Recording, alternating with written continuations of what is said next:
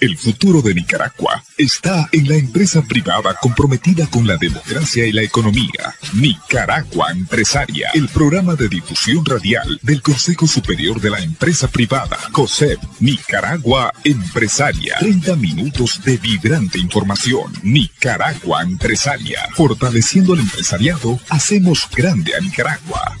Bienvenidos. Hoy es miércoles 20 de mayo del año 2020. Muchas gracias por su sintonía. En nuestro programa, el licenciado José Adán Aguirre, presidente del COSEP, nos presentará las posiciones institucionales de esta semana. Vamos a un cambio comercial, ya regresamos. Búsquenos en YouTube, COSEP Nicaragua. ¿Cómo convivir con una persona con COVID-19 en casa? En todo momento mantengamos dos metros de distancia de la persona enferma. El enfermo debe aislarse en un cuarto o dividir su espacio con cortinas o plástico. Evitemos que la persona enferma circule en otros espacios de la casa y si lo hace, debe utilizar mascarilla de tela o dos pañuelos que le cubran la nariz y la boca. El enfermo debe utilizar sus propios utensilios de comer, así como productos de higiene personal, toallas y y ropa de cama. Que una sola persona sin factores de riesgo se encargue de atender al enfermo tomando todas las medidas de prevención. Todos en la familia deben evitar tocarse la cara y lavarse con frecuencia las manos con agua y jabón por al menos 40 segundos. Hagamos limpieza constante en toda la casa. La vida es primero. Este es un mensaje de Ancham Coset y Funides.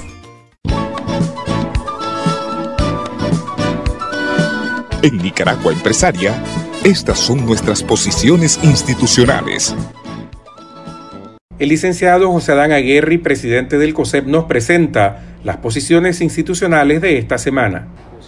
En primer lugar, eh, lamentando todas estas vidas que se han venido perdiendo a lo largo de estos días, según las cifras oficiales Hubo nueve fallecidos por COVID en esta semana. Obviamente hay una serie de información que circula en las redes en donde pues eh, cada vez vemos más y más personas que son enterradas de alguna forma eh,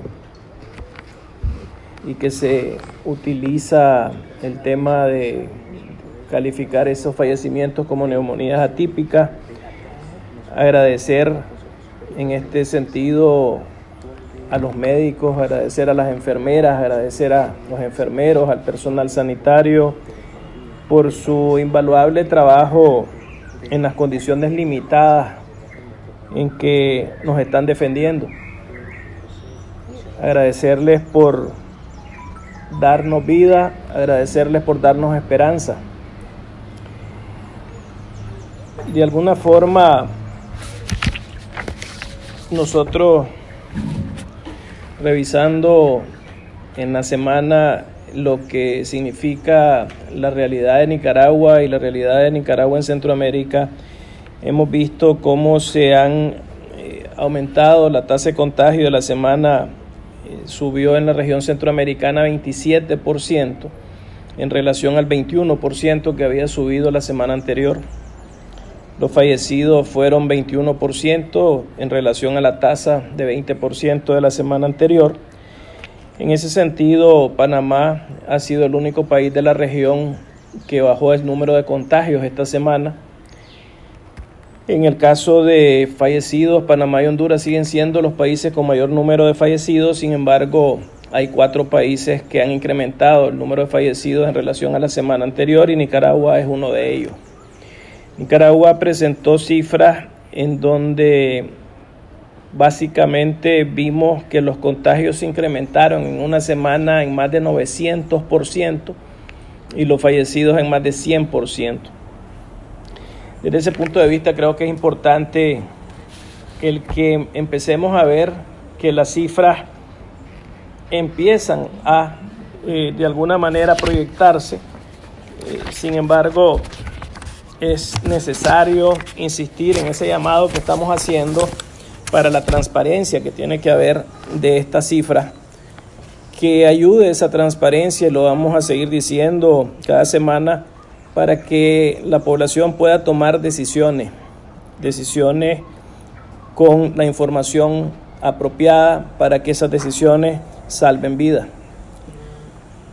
Queremos desde ese punto de vista sumarnos al comunicado que sacaba este segundo pronunciamiento de profesionales de la salud independiente sobre la situación actual que está teniendo de acuerdo al criterio de estos médicos que de nuevo están en la trinchera, que están en el campo de batalla defendiendo la salud de los nicaragüenses, la vida de los nicaragüenses, refiriéndose a que de acuerdo a ellos ya estamos en una fase de diseminación eh, comunitaria, donde hemos visto también en las redes el precario sistema de salud pública en las condiciones que está y en la realidad en lo que hemos recibido de información a lo largo del fin de semana y estos días en prácticamente punto de saturación.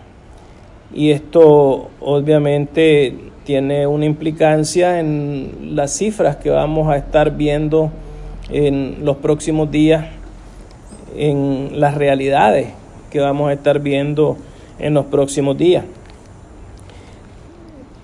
Insistimos, es necesario conocer lo que está sucediendo y queremos desde COSEP sumarnos y apoyar ese llamado que ha hecho la OPS, OMS, para poder venir al país, para poder visitar in situ, para poder evaluar lo que está sucediendo con la pandemia y de esa manera lograr que la cooperación para la población sea efectiva. No podemos cerrar las puertas a las organizaciones que pueden salvar vidas. No podemos cerrar puertas a estas organizaciones que tienen la capacidad de ayudar a gestionar a que este sistema de salud precario tenga mayor equipamiento, a que tengamos más test, a que tengamos esas pruebas que son tan necesarias para evitar que se siga contagiando las personas.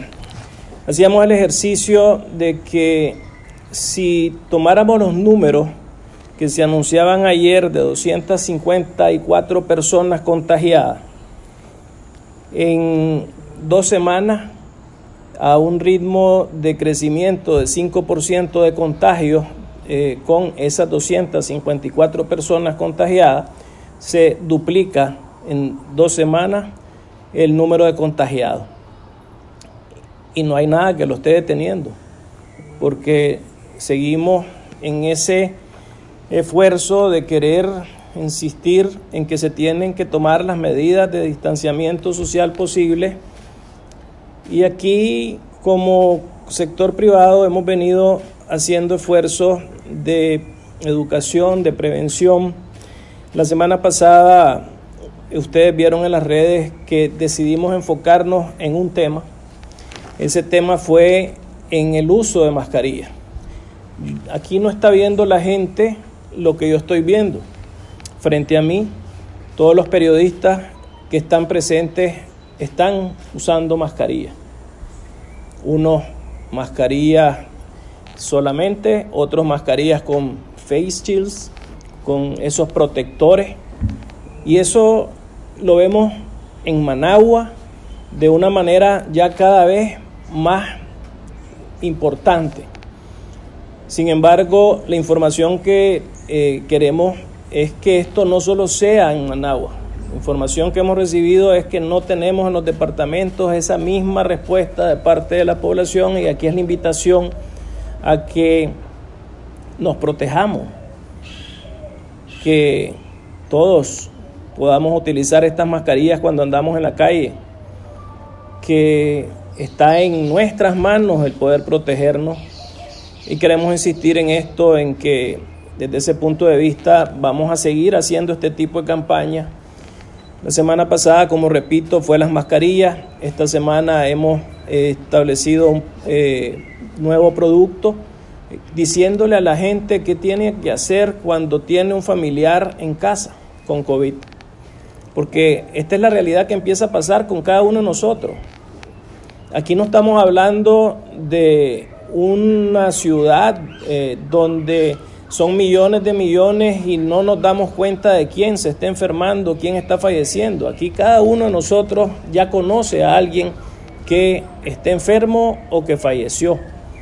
Esto ya no es una historia que se está contando, esta es una historia que la estamos viviendo y la estamos viviendo cada uno de nosotros, con nuestros conocidos, con nuestros vecinos, con la gente que está en los diferentes campos que son de opinión pública. Vemos cómo en la Asamblea Nacional hay diputados fallecidos, hay personal de mantenimiento que ha fallecido, hay asesores que han fallecido según la información que circula. Y esto no es una historia de nuevo que alguien la está imaginando. Por eso es que quisimos compartir qué tiene que hacer la persona, la familia, cuando tiene una persona en su casa con COVID. Porque tenemos que protegernos todos. Y eso pasa por ese esfuerzo que quisimos en donde le decimos a las personas, a la familia, todo el tiempo se tienen que mantener a dos metros de distancia de su enfermo. Le decimos a las personas que ese enfermo debe aislarse, estar en un, si es posible, si hay cuarto, en un cuarto aparte, si no hay posibilidad de un cuarto aparte, que esté en un espacio donde esté separado por una cortina, por un plástico, por lo que sea, pero que proteja al resto de la familia. Que esa persona no circule. Y si circula, que lo haga como andan ustedes, con mascarilla. Que esa persona tenga sus propios utensilios, que haya una sola persona en la familia que atienda a esa persona para que el resto se proteja y ya no se diga si el resto de la familia tiene niños y tiene personas de la tercera edad. Y toda la familia tiene que mantenerse lavando las manos, tiene que mantenerse tomando las medidas de prevención que hemos venido insistiendo a lo largo de este tiempo no tocarse la cara. Entonces, estos esfuerzos nosotros como sector privado los vamos a seguir haciendo. Sin embargo, la responsabilidad es del gobierno. Le corresponde a las autoridades asumir esa responsabilidad. Como sector privado vamos no solo a continuar con este tipo de esfuerzos de comunicación. Ustedes ayer han conocido de expresiones diferentes que están haciendo empresas del sector privado para llevar donaciones que permitan, por un lado, darle equipamiento a la comunidad médica, al personal sanitario, a las enfermeras, a los enfermeros, que permita también llevar de alguna manera comida donde se va a necesitar, especialmente a las zonas de mayor pobreza que tenemos en el país. Y esto lo vemos reflejado en esos esfuerzos que ha hecho, en este caso, la empresa Walmart, que ayer daba 50 mil dólares más como parte de este proceso y que está haciendo una donación a la Cruz Roja. Lo hemos visto con este nuevo fondo que se ha dado a conocer el día de ayer. Juntos vamos a superarlo, donde 30 empresas ya aportaron un millón de dólares para poder ayudar a la gente que lo necesita, el sector privado diciendo presente. Sin embargo, de nuevo, esto requiere de la cooperación internacional. Esto no es un tema que únicamente lo vamos a poder resolver. No hay un solo país de la región que lo está haciendo sin esa ayuda internacional. El equipamiento hoy es más que necesario. Las pruebas tienen que venir y tienen que venir en cantidades importantes. Tenemos que asegurar que ese contagio se conozca y se ataque. No podemos seguir dejando que esto suceda de una manera indiscriminada y que al final del día esto resulte en que estas cifras que hoy estamos lamentando aumenten de manera exponencial en los próximos días. Quisiera también referirme a otros temas que son de alguna manera vinculados a lo que estamos viviendo y que de alguna forma tienen que ver con la otra cara de esta pandemia, que es el tema, no solo el tema sanitario, sino también el tema económico, el tema social, porque al final del día tenemos que evitar que mueran la menor cantidad de personas y de empresas posible. Por supuesto, las personas en primer lugar, pero también necesitamos entender que necesitamos esas personas que trabajan teniendo la oportunidad de llevarle a su familia el pan de cada día. Y desde ese punto de vista, eh, la semana pasada dimos a conocer una posición pública en relacionada con una medida, que es que la tarifa eléctrica debe reducirse. Y señalamos acciones que están ahí en las manos de las autoridades para implementar y trasladar para el beneficio de la familia. Para que a la familia de el barrio, de la comunidad, para que a la empresa que genera el empleo de esa familia que vive en ese barrio o esa comunidad puedan todos ver esa tarifa reducida. Creo que es importante y ahí solo quiero referirme a que no es algo que inventamos tampoco, los precios del petróleo se han reducido. Ahí hay una fuente que permite que se reduzca, que se pueda reducir la tarifa. Y dimos dos acciones más que también van en esa dirección, que se puede suspender la importación de energía eléctrica que se está haciendo en este momento a precios que son mucho más caros de los que se puede ahora inyectar con la energía de los generadores locales para poder reducir esa tarifa y que se revierta esa resolución de línea que entró en vigencia en enero y que está haciendo que biotarifarios, en vez de ir a la tarifa y que todos los que estamos aquí nos beneficiemos, se estén usando para pagar adeudos eh, que hay que eh, determinar pues cuál es la eh, realidad de esos adeudos, pero que al final lo que estamos viendo es que no se trasladan a las personas, a las familias, a las empresas. Por el otro lado, estamos también haciendo un llamado relacionado con una crisis que estamos viviendo hoy a nivel de la región centroamericana con el tema de los transportistas que están en frontera con Costa Rica. Esta es una crisis humanitaria ya. Aquí no estamos pensando nada más en el abastecimiento que pudiera no llegar a los hogares no estamos pensando únicamente en la leche que pudiera dejar de llegar o el jugo de naranja o el, en este caso el medicamento o el desinfectante que es necesario cada uno de estos productos para enfrentar la pandemia.